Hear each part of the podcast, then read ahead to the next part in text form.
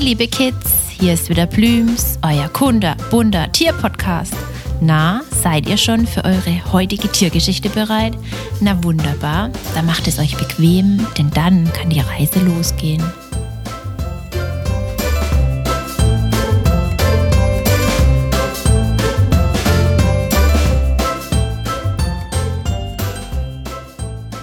Wer von euch kennt Walrosse? Wusstet ihr, dass sie nach den Seelöwen die größte Robbenart auf der ganzen Welt ist? Die Walrosse sind eine von 34 Arten der Robben. Sie sind wirklich zu Recht die zweitgrößte Robbenart, denn sie können ein Gewicht von 1,4 Tonnen erreichen. Das sind 1400 Kilogramm. Und das bei einer Körpergröße von bis zu dreieinhalb Metern. Wobei die Damen meistens eher um die zwei bis zweieinhalb Meter groß sind und eher unter einer Tonne wiegen. Das Walross lebt am liebsten da, wo es kalt ist. Ihr Zuhause ist die Arktis und für dieses Leben sind sie auch bestens ausgestattet.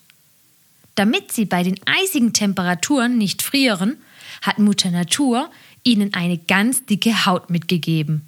Und das brauchen sie auch. Ihr Lieblingsplatz in der Arktis ist nämlich meistens das Wasser. Und wie ihr euch denken könnt, ist es dort nicht nur an Land, sondern auch im Wasser eisig kalt. Um sich hier wohlzufühlen, braucht man dicke Klamotten. Und das hat jedes Walross dabei. Zum einen ist ihre Haut schon alleine 4 cm dick. Zum Vergleich, unsere ist gerade einmal 1 bis 2 mm dick. Nehmt euch doch mal ein Lineal und schaut, was 1 bis 2 mm sind, und dann schaut ihr, was 4 cm sind.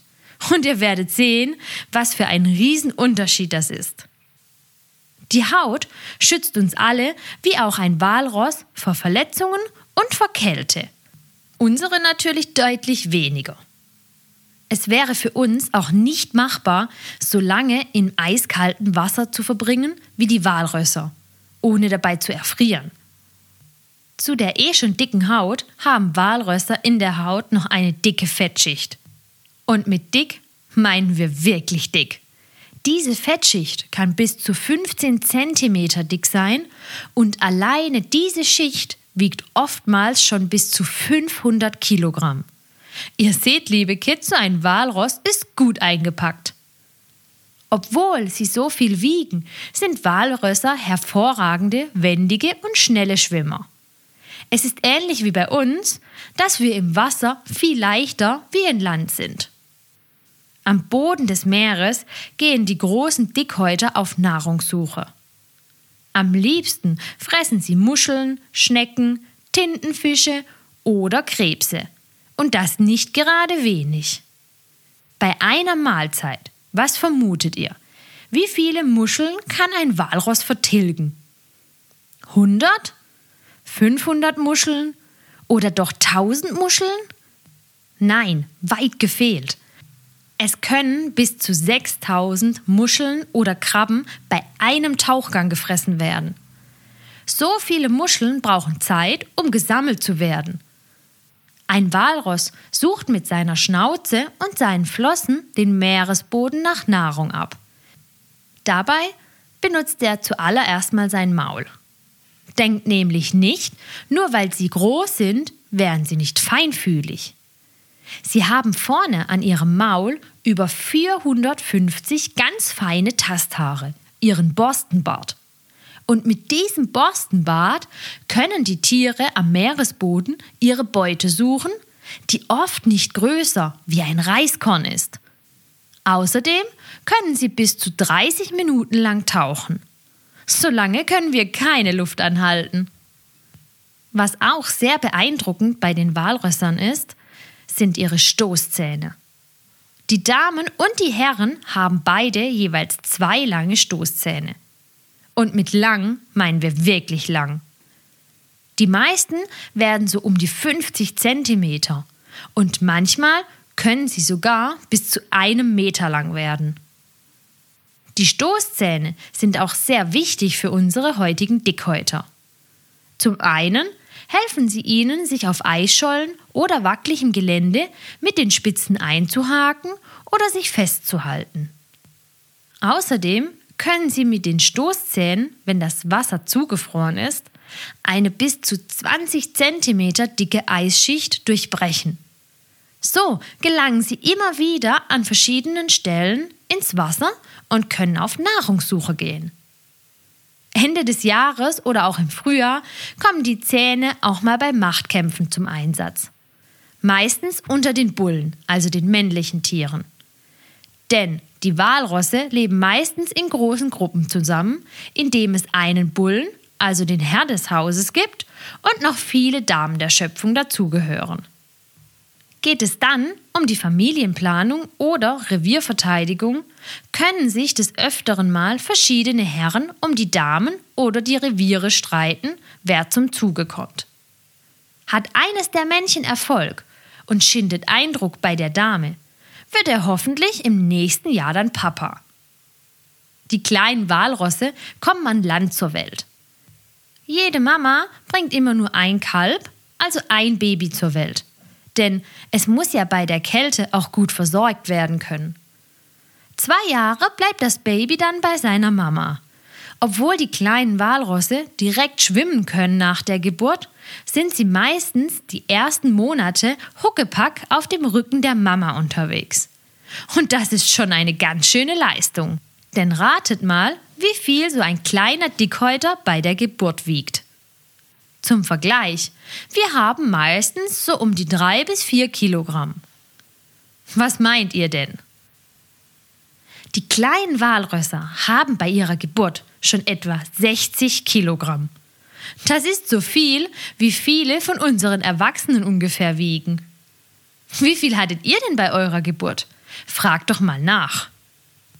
Innerhalb der großen Walrossgruppen herrscht enger Körperkontakt. Sie sind sehr gesellige Tiere und lieben es, in der Gruppe zusammenzulegen. Natürlich hält sie das auch noch zusätzlich warm, wie wir bei den Kaiserpinguinen schon erfahren haben. Zu der Geselligkeit sind sie auch sehr kommunikativ. Sie geben die unterschiedlichsten Laute von sich. Das reicht von einem Grunzen über ein Kreischen, ein Zähneklappern oder sogar über Pfiffe. Die Pfiffe und das Zähneklappern werden meistens von den Herren eingesetzt, um die Weibchen auf sich aufmerksam zu machen. Normalerweise sind die dicken Meeresbewohner am Tag aktiv und ziehen sich zur Nacht zurück an die Küste, um dort zu schlafen. Allerdings geht das zur Not auch mal im Wasser. Sie haben im Rachen zwei Luftsäcke. Diese können Sie je nach Belieben aufblasen und die Luft wieder ablassen. Das hat den Vorteil, dass sie, wenn sie im Wasser treiben, sogar dann dort schlafen können, ohne unterzugehen. Ähnlich wie wenn wir Schwimmflügel oder einen Schwimmreif umhaben, man treibt einfach an der Wasseroberfläche schwerelos vor sich hin. Und sollen wir euch noch was Witziges über die Dickhäuter erzählen? Sie sind zwar super gute Schwimmer und sie sind wirklich in ihrem Aussehen sehr dick. Aber lasst euch nicht täuschen. An Land sind sie trotzdem so schnell wie wir Menschen.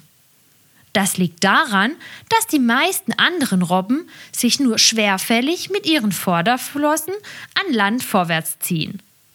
Doch das Walross hat den Vorteil, dass seine Schwanzflosse unterteilt ist in zwei Flossen, die sich einzeln bewegen lassen.